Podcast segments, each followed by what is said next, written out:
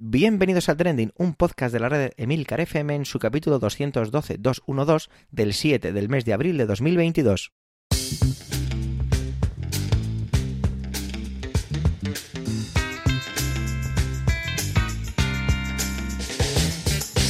Trending es un podcast sobre lo que pasa, sobre lo que ocurre, sobre las noticias que vuelan las redes sociales. Todo ello con opinión y siempre con ánimo de compartir. Por ello somos varias voces, aunque yo, Javier Soler, haga de presentador. Trending es tu podcast de noticias semanal. Adelante. Antes de dar paso a Manuel con su magnífica intervención, quiero dejar un par de cosillas aclaradas de cara a las próximas semanas. La semana que viene es festividad en España, es Semana Santa, sería Jueves Santo, coincidiendo con la publicación de Trending en calendario que publicamos los jueves. Bueno, pues no habrá capítulo, ¿de acuerdo? La semana que viene no la tomamos de vacaciones. La siguiente, yo no podré estar, no sé si podré llegar a realizar una intervención o no, pero seguramente Milcar, el dueño y señor de esta casa, Milcar FM, se haga cargo de la edición y publicación de este capítulo. Es cierto que según vayan sucediéndose las semanas hasta lo que yo llamo final de curso, porque, bueno, yo llamo no, perdón, para mí es final de curso, pues es posible que algunas semanas yo no pueda participar porque la cosa se complique. Pero bueno, ya veremos.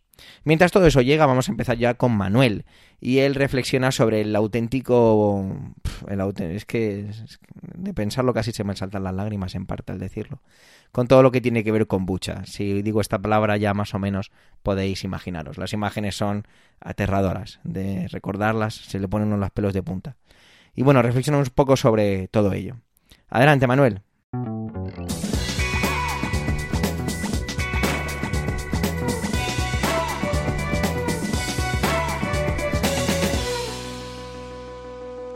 Hola oyentes, hola equipo trending.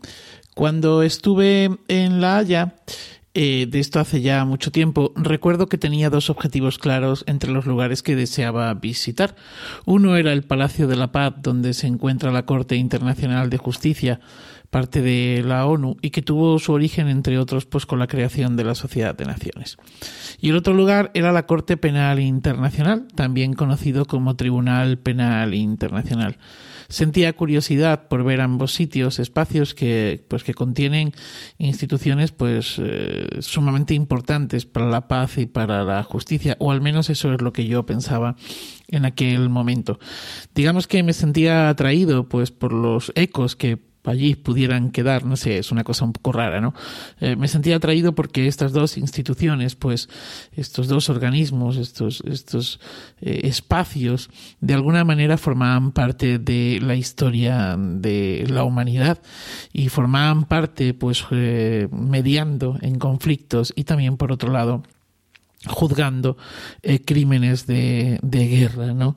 No sé, eh, se, se, me, se me venían a la cabeza pues eh, los, los em, crímenes, o, mejor dicho, los juicios de Nuremberg o de Tokio tras la Segunda Guerra eh, Mundial, o bueno, pues los, la declaración de, de, crímenes de guerra y lesa humanidad que hubo con respecto al genocidio en Kosovo. Bueno, el caso es que a mí me apetecía ver esto y bueno, pues convencí a mi acompañante para dar un paseo por allí. Y bueno, pues ver estos, estos edificios y demás. Motivado, como digo, por, por esto.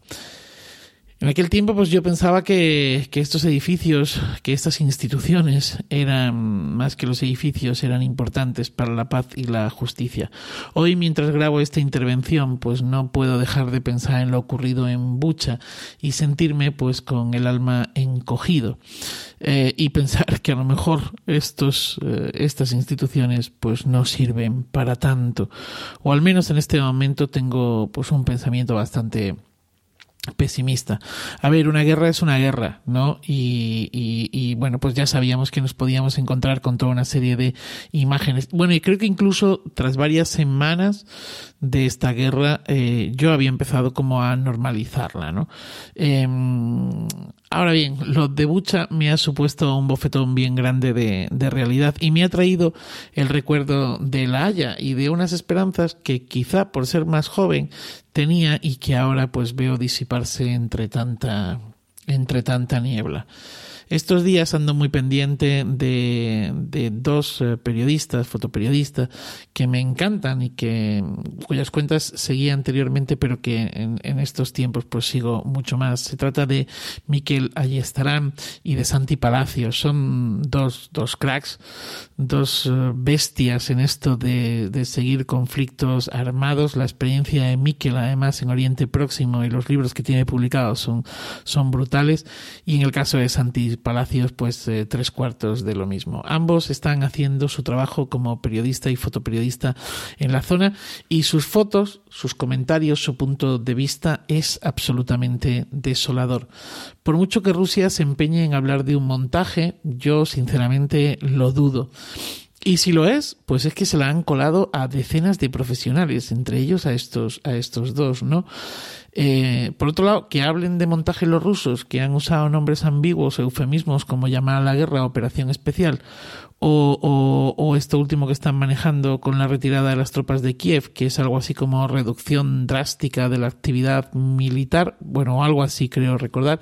En fin, que, que, me parece que, que, son ellos los que manejan mejor que nadie el, el montaje eh, desde el principio de todo esto.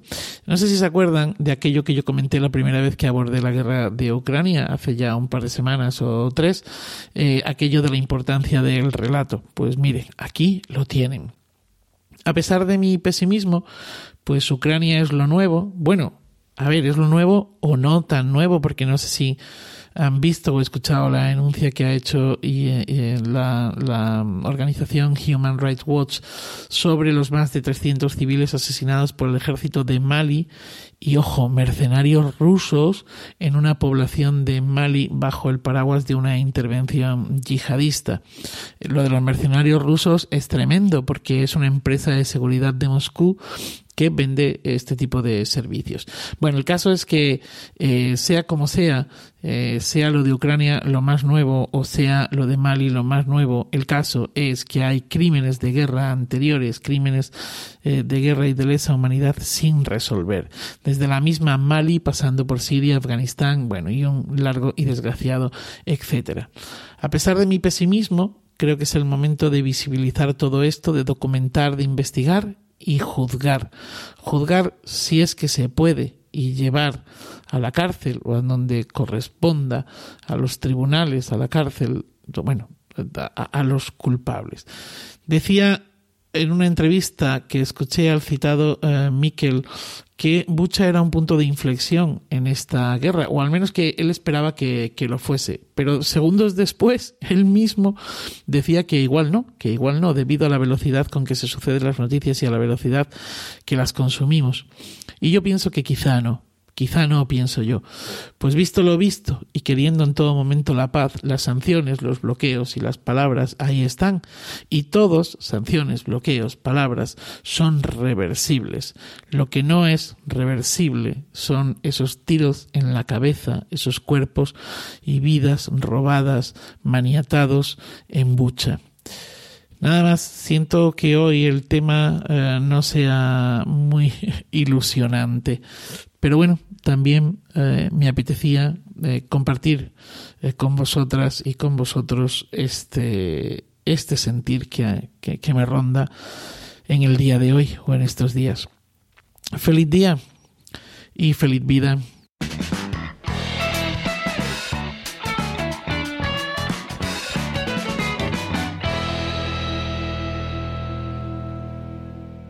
No sé si sois muy fans o no del mundo de Harry Potter.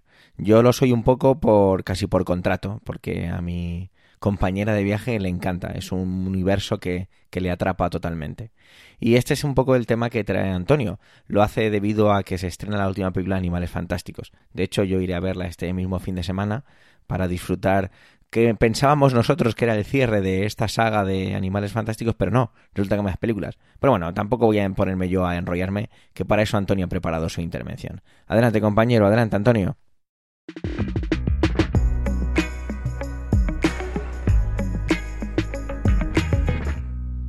Saludos, soy Antonio Rentero y esta semana en Trending quiero hablaros de mundos infinitos, mundos donde la imaginación no tiene límites Y todo a cuenta de que se estrena la tercera parte de Criaturas Fantásticas y dónde encontrarlas. Una película dentro del universo de Harry Potter y que procede no de la adaptación de una novela, no es una novela en la que se nos está contando con planteamiento, nudo y desenlace qué peripecias le suceden al protagonista y sus amigos, sino que es una historia nueva que parte originalmente de un catálogo de criaturas, porque es que criaturas fantásticas o animales fantásticos y dónde encontrarlos era simplemente un catálogo de seres, de criaturas imaginarias, pertenecientes al Potterverse o al Wizarding World, este mundo mágico al que pertenecen los personajes y las aventuras de Harry Potter, que una vez concluida la saga era el único asidero que le quedaba a los eh, Potterheads, a los amantes del universo de Harry Potter, para continuar permitiendo que su imaginación corriera nuevas aventuras. Evidentemente, cuando la vaca dejaba de dar leche porque ya no había más novelas de Harry Potter, algo había que inventarse. Y desde luego la primera película fue todo un éxito. Sí que es cierto que la segunda quizá bajó un poquito el nivel. Y ahora con esta tercera tenemos más aventuras. Además, aventuras con personajes que ya conocíamos, que se nos habían presentado anteriormente y que queremos saber, queremos ver qué es lo que les pasó en su juventud. En este caso, además, es Albus Dumbledore, el personaje principal dentro de los secundarios, porque aquí el personaje que interpreta Eddie Redmayne es el protagonista de esta nueva saga, pero vamos a conocer qué es lo que pasó con el personaje Dumbledore, eh, el director de la escuela de magia de Hogwarts, que tan importante fue en los primeros capítulos de las películas de Harry Potter y que ahora vemos eh, más joven, porque estas películas funcionan tanto como spin-off como precuelas de las de Harry Potter y un poco como sucedía también en, el, en, la saga de la Guerra de las Galaxias o en la del Señor de los Anillos, hemos empezado por la mitad y ahora vamos hacia atrás. En la Guerra de las Galaxias empezamos en el episodio 4, la Guerra de las Galaxias, episodio 4, Una nueva esperanza, después el 5 y el 6, para que luego nos contaran con el episodio 1, 2 y 3 de dónde procedían todos estos personajes.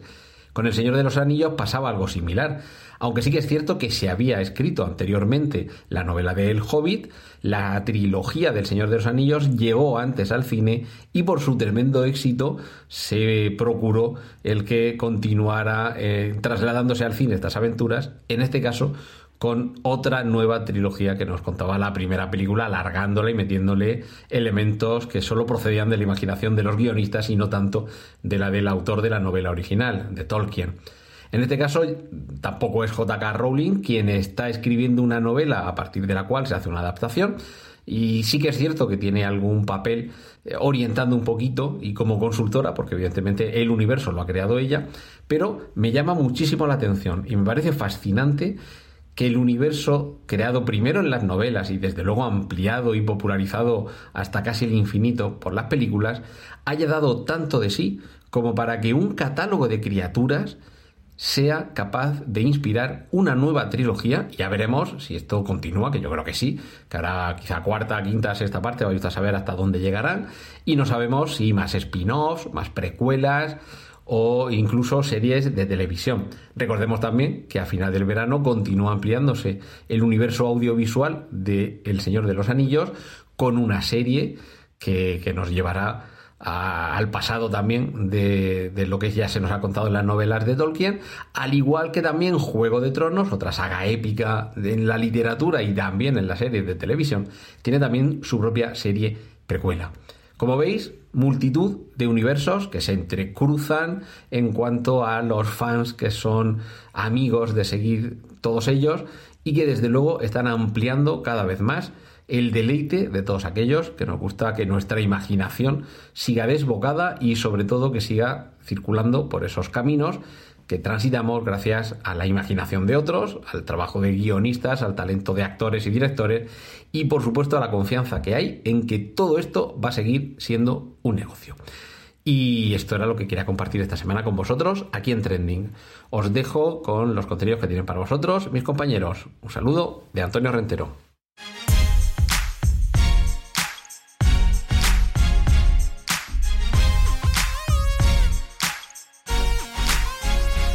¿Recordáis la primera vez que visteis a alguien, que os encontrasteis a alguien por la calle con una mascarilla puesta? Yo he hecho un poquito de ejercicio y creo que sí, creo que tenía unos 22 años aproximadamente y fue en el transporte público de Madrid, no sé si era el metro o el cercanías, y había una mujer de origen asiático que debería tener, pues yo creo que unos pocos años más que yo en aquel entonces, que llevaba mascarilla. Y lógicamente todo el mundo de a su alrededor la miraba. Era algo pues muy extraño, de esto hace muchos años. Ahora tengo 36 años, entonces pues eso, hace más de 15 años aproximadamente de esto. Era, era muy curioso ver a alguien con una mascarilla. Sí que lo conocía, ¿no? Veíamos imágenes de países asiáticos, principalmente recuerdo imágenes de Japón en las que era algo más o menos habitual ver a la gente pues con esta, voy a decir prenda, pero bueno, con este complemento sanitario puesto. También recuerdo que, que cuando estábamos en diciembre de 2019 y veíamos todas las imágenes de lo que ha acabado siendo lo que es actualmente una de las no catástrofes, pero sí impacto más grande en la sociedad a nivel mundial, que tiene que ver con el COVID, la COVID-19 o el COVID-19. Yo nunca me aclaro al final si es la COVID o el COVID, pero bueno, da igual. Eh, veíamos todas esas imágenes de la gente con mascarilla y yo era el primero, y lo digo sin esconderme, levanto la mano mientras digo estas palabras, que casi casi me reía, ¿no? Al ver todas esas personas con la mascarilla puesta por las calles antes de que se produjeran esos confinamientos en, en Asia, sobre todo en, en Wuhan, en, en China. Y también aquellas imágenes ¿no? de desinfección de vehículos y, bueno, demás cositas. Pero todo eso cambió. Todo eso cambió porque ya lo sabemos. Llegó la COVID a todo el resto del mundo y nos golpeó fuerte. Tan fuerte que algo que era totalmente. que solo veía cuando iba al dentista, que era una persona con mascarilla puesta, eh, pasó a convertirse en algo que no solo cotidiano, sino imprescindible para salir a la calle. Porque la mascarilla se, se convirtió en eso durante mucho tiempo. Recordemos que para salir a la calle era obligatoria hasta no hace demasiado tiempo.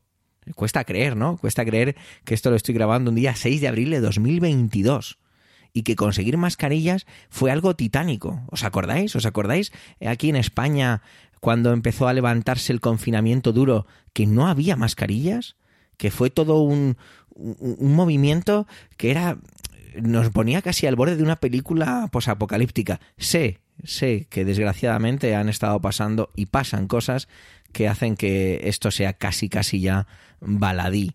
Pero en aquel momento lo vivíamos como como que nos habían arrebatado. Ver a alguien, yo me acuerdo, voy a seguir haciendo esto de manera muy personal, espero que me disculpéis, oyentes de Trending, me acuerdo de, ir a recoger la compra a un centro comercial aquí cerca de mi casa, con donde la encargabas e íbamos para allá a recogerla y con la policía haciendo los controles, estoy hablando de la parte de confinamiento duro, y veías a alguien con mascarilla y dices, ¿de dónde la habrá conseguido esa persona? Es un elegido. Permitidme el humor, ¿vale? Perdonad si, si consideráis que estoy haciendo demasiada estoy haciendo esto demasiado relajado, espero que me perdonéis. Pero es que, bueno, no puedo evitar sentirme, pues ciertamente contento y optimista. ¿Por qué no? Hace mucho tiempo que no puedo decir algo así en una noticia de trending, ¿no? Y es eso, contento y, contento y optimista. Y es que estaba yo comiendo hoy, 6 de abril, cuando grabo esto, para vosotros 7 de abril, jueves, estaba comiendo y por mi horario casi siempre como solo en el trabajo y veía, me abrí la aplicación de Twitter y de repente veo que se, se van, las mascarillas se van, o casi casi en un porcentaje cercano al 95%. Ya no es obliga, ya no va a ser obligatorio a partir del 19 de abril de este año 2022, ya no va a ser obligatorio en España llevar mascarilla en interiores. Ahora pasamos al revés. Es decir, ahora es el parrafito de lugares en los que es imprescindible, que son pocos, relativamente pocos, al contrario de lo que era antes, que era los espacios en los que no era necesario llevarla.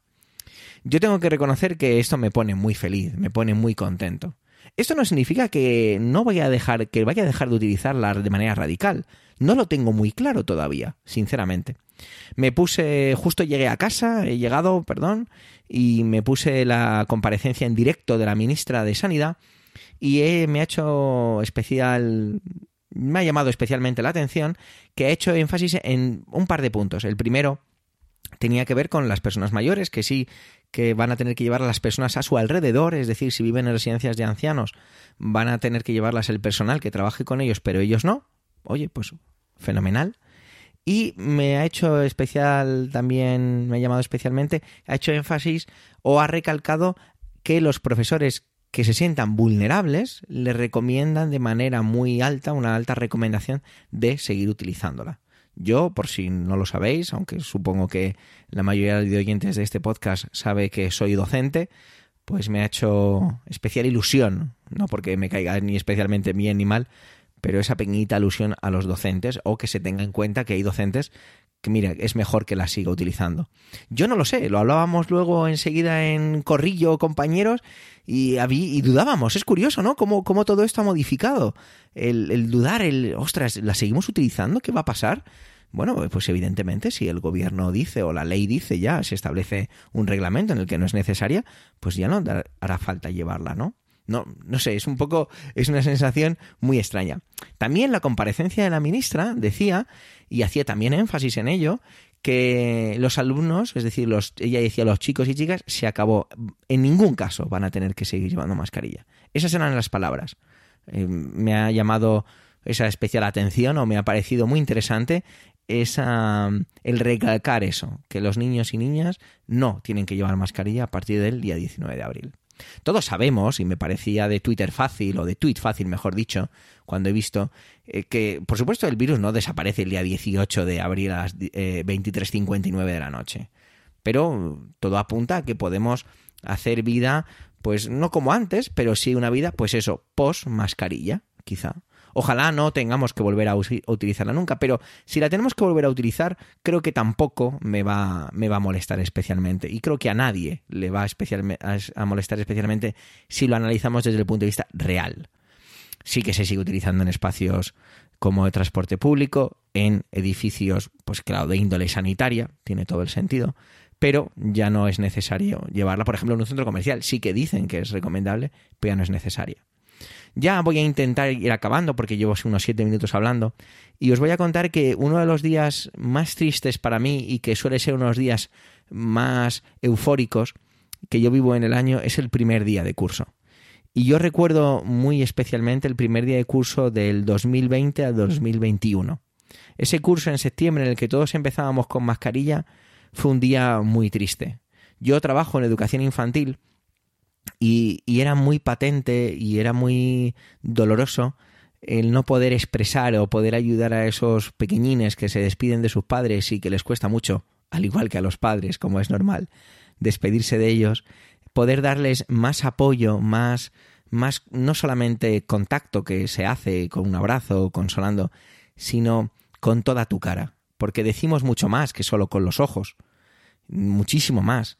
Eh, sí, se nota cuando alguien se ríe, pero ¿no será mejor ver que se ríe en lugar de intuirlo o imaginarlo? Me, me va a poner muy, muy, muy feliz el poder relacionarme con mis alumnos, con mis pequeñines desde los dos añitos que tienen, bueno, bueno, algunos todavía tienen un año, desde un añito hasta los cinco y algunos ya seis, sin la mascarilla puesta. Hay algunos de ellos que me han visto muy momentáneamente. Yo soy profesor de natación y en ocasiones cuando hago cositas de bucear, pues me la quito y, y luego me la vuelvo a poner. Hay que utilizar a veces hasta tres o cuatro mascarillas al día porque se mojan y bueno, esa sería otra historia. Simplemente decir que, bueno, que me siento muy feliz, muy feliz mm, y, y, me apetecía compartir esto con, con, vosotros, el traer a Trending una noticia que para mí es, es muy optimista y muy eh, bonita pues me, me, alegra aún todavía más, ¿no? Es, entrar en un bucle de alegría máxima. Así que de verdad, eh, no sé vosotros qué opináis, no sé si hay gente que es profesional de, de toda la parte sanitaria que considera que no la medida no es, no es pertinente todavía, no lo sé, estaré encantado de, de poder leeros en los comentarios que nos podáis dejar en Twitter o donde consideréis. Pero no sé, permitidme, permitidme estar contento y compartirlo con todos vosotros. Gracias y Ojalá adiós mascarillas. Y si tiene que ser hasta luego, pues oye, hasta luego lo más tarde posible. Gracias por vuestro tiempo, gracias por querer escucharnos en este capítulo ducentésimo decimosegundo. Tenéis nuestra cuenta de Twitter, arroba trendingpod, por si queréis dejarnos algún comentario. Un saludo y hasta la semana que viene, no, la siguiente.